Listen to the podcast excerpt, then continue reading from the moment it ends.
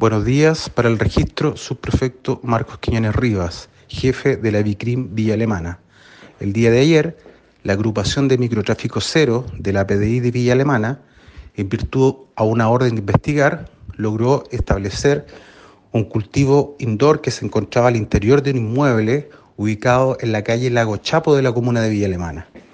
Detectives de la agrupación de microtráfico cero concurrieron al inmueble y mediante un registro voluntario se logró incautar un cultivo undor con 18 plantas del género cannabisativa junto a más de 130 gramos de cannabisativa que se encontraba en proceso de secado y posteriormente para su distribución.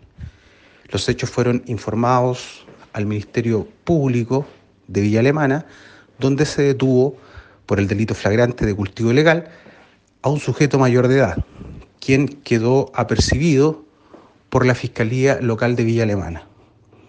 La droga incautada fue remitido al Servicio de Salud y los antecedentes informados a la Fiscalía Local de Villa Alemana.